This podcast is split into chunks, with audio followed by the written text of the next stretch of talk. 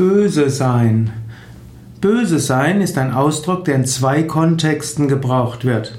Man kann jemandem böse sein und man kann selbst böse sein. Wenn man jemandem böse ist, dann ist man beleidigt und man fühlt sich gekränkt und will mit dem Menschen nicht mehr sprechen. Wenn man selbst böse ist, dann soll das heißen, man hat negative, schlechte Motivation, man will Schlechtes tun. Yogis würden sagen, es gibt niemanden, der wirklich vom tief vom Inneren her böse ist. Jeder Mensch will eigentlich das Gute. Menschen wollen Gutes bewirken, Menschen wollen Gutes tun.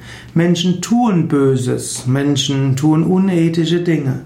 Aber wenn man tief hineinschaut, jeder Mensch ganz im Inneren will das Gute. Die meisten Menschen, die Schlechtes tun, sind selbst solche, die in der Kindheit gelitten haben, die Schlimmes durchgemacht haben oder die irgendwelchen hm, eigenartigen äh, Philosophien folgen oder eigenartige Gedanken haben.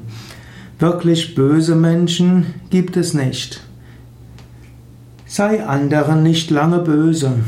Vergebung ist etwas Wichtiges. Auch im christlichen Vater unser wird gebetet, wie auch wir vergeben unseren Schuldigern.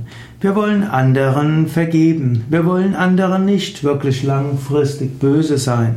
So ist es wichtig, dass du immer wieder versuchst, auf andere zuzugehen.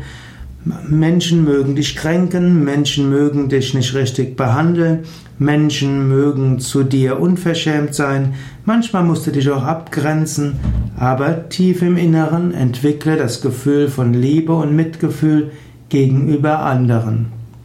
Wenn andere dir gegenüber böse sind, dann ist es manchmal gut, eine Weile zu warten. Oft ist es gut, das Ganze anzusprechen.